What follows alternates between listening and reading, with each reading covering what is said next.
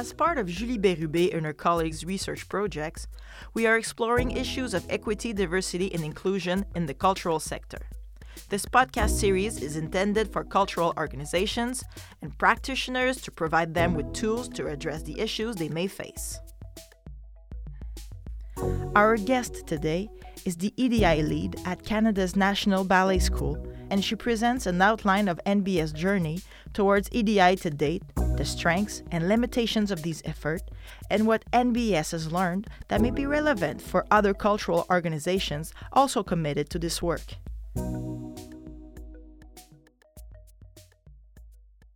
Natasha Finley, thank you for being with us today. Awesome. Hi. Thanks for having me. I'm really glad to be here. Well, I'd like to start by simply asking you what is your professional background? It's actually unrelated to where I'm I'm currently working now, but I started at Western University in London, Ontario, and I uh, got my bachelor's degree in health sciences. I actually um, originally had a huge interest in being involved in healthcare in some way, and then I kind of near the end of my studies, right before I graduated, I was thinking about applying to my master's. I had a little bit of a panic and was like, I don't know if this is what I want to do. I think a lot of young students can relate to that. Um, but yeah, I was in a chance encounter, um, was talking with a careers counselor who was like, Have you heard of human resources? You'd be great in human resources. And I was like, I've never even heard of that. So I did some research and I saw it was a one year postgraduate. And I was like, you know, let me try that. And um, I was like, okay, it's only one year. You know, if I don't, you know, love it, then I can always apply for my master's. But I ended up really enjoying it. And then applying to, um, I knew that I wanted to work in the nonprofit sector. So I ended up applying to the ballet school and, um, yeah, getting the opportunity to work there. And I've been there for five years ever since. And, and my role has evolved over time. And I, um, in the last couple of years, transitioned to taking my human resource background and applying it to equity work and now I'm in the role that I'm in now. So kind of a a weird a weird path to where I am today, I guess. and what would you say is uh, the mission of Canada's National Ballet School? I, our main goal is that you know we want to bring dance into the lives of all Canadians. So we know through evidence that it makes people healthier, happier, and more socially connected.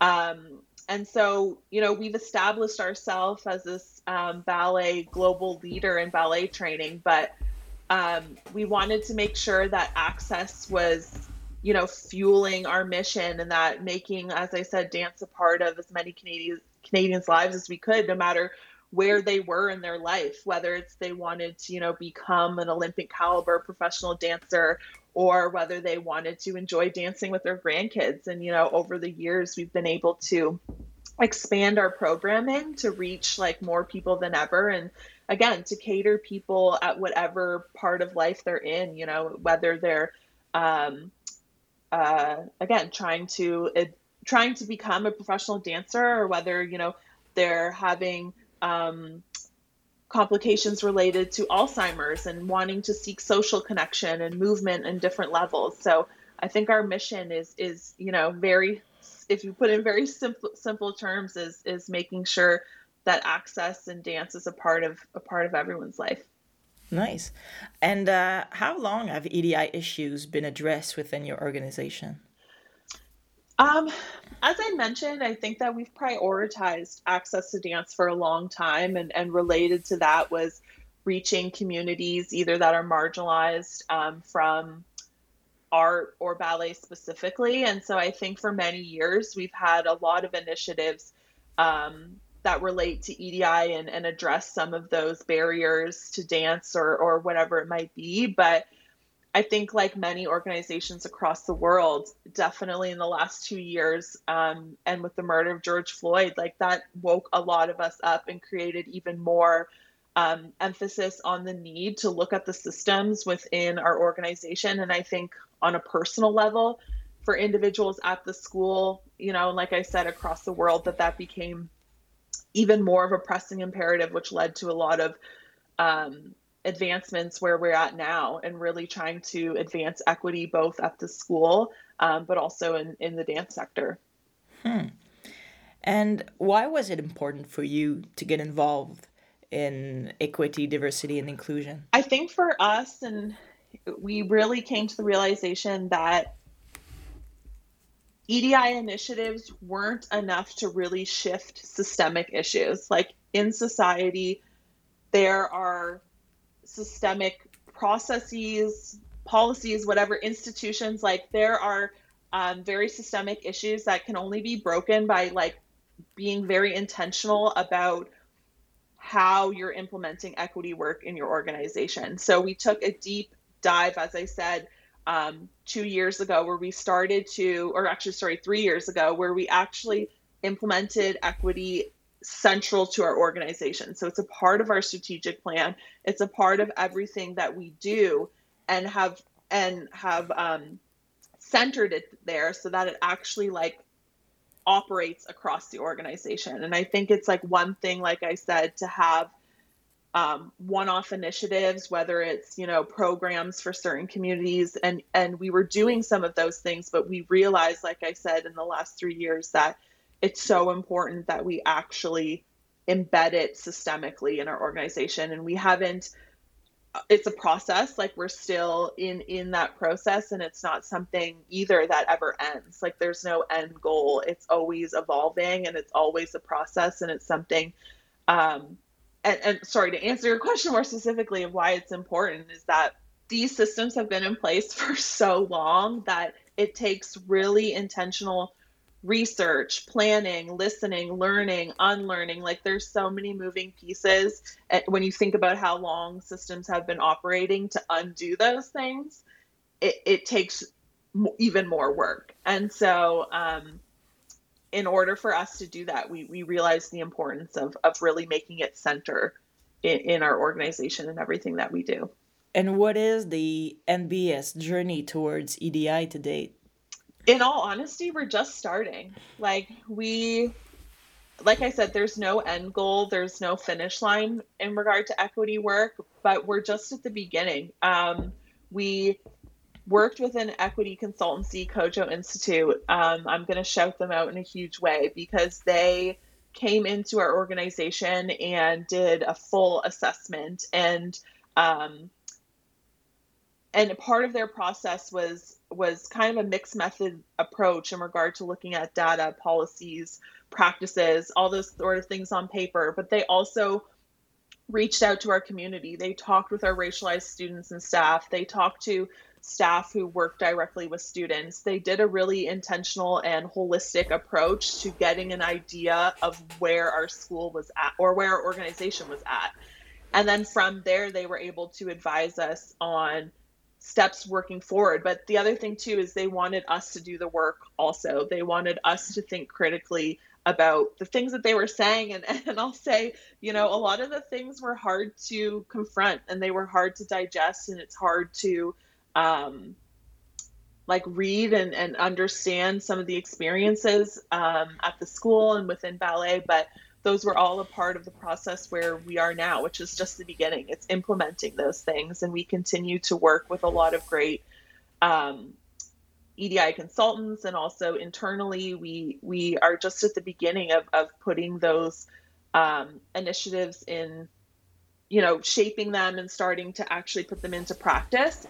Um, but like, and why I say it's just at the beginning is because you know it all it's all dependent on outcomes. Like we're very mindful of evidence-based practice, making sure that we're doing trial and error, that we're in, we are being equity informed and evidence informed in applying things, but we have to recognize that the outcomes also tell a tale. So looking at you know data or outcomes on the other side, whether it's initiatives or um, surveys or whatever it might be, and like identifying where things may or may not have worked well and then pivoting, you know, and like I said, continuing to learn, continuing um, to engage groups that are important, like the voices that need to be heard, and making sure that along the way we're always mindful of them. And it may mean that we go back to the beginning many times, but um, yeah, we're we're kind of right on the cusp of of being able to implement some really great things that we think are going to lead to positive change and and yeah it's exciting. Sometimes it's daunting but it's it's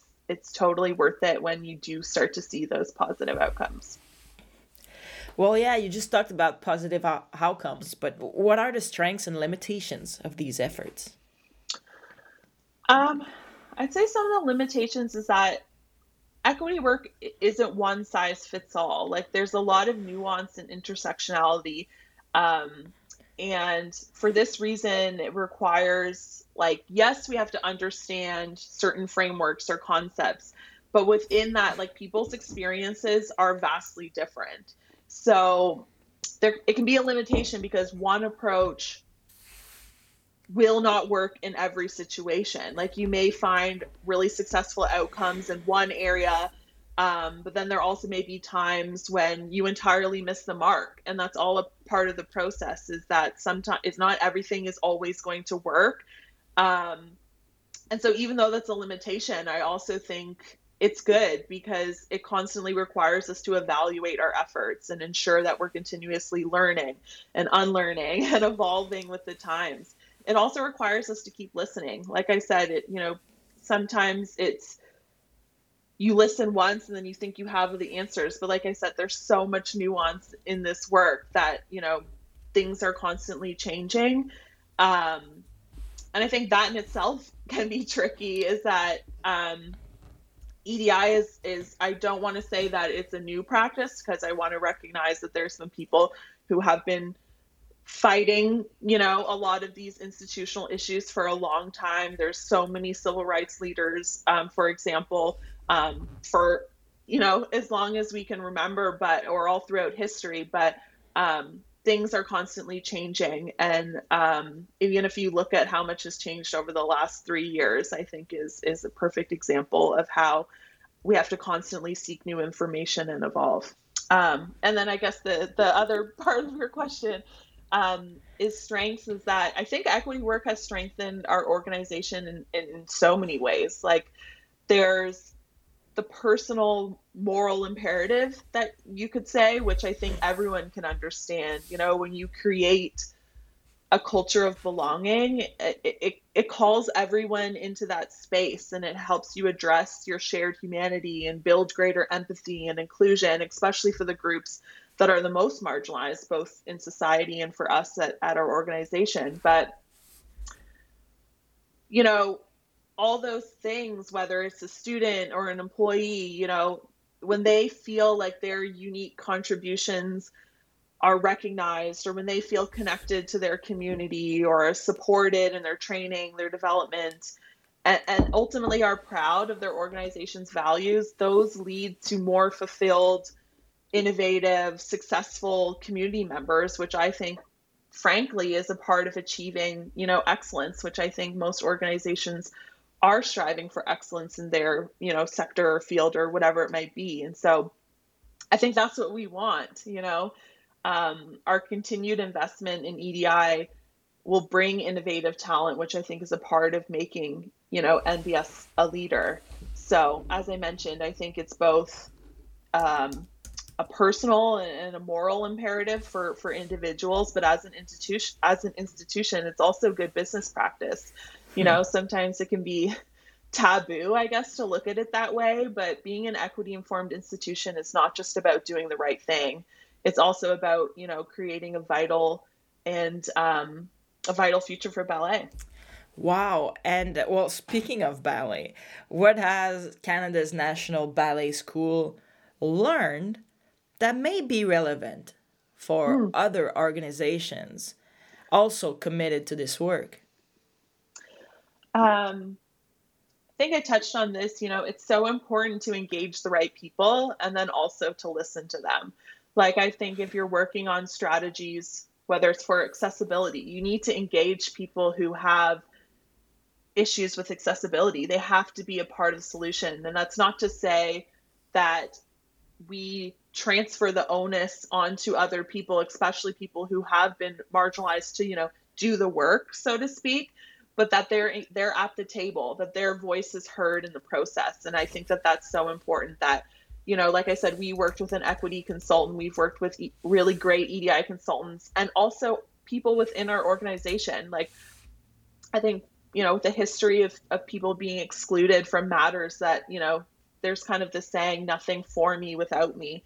And so I think that, um, like I said, it's important to engage the right people and, and to more importantly, to listen to them.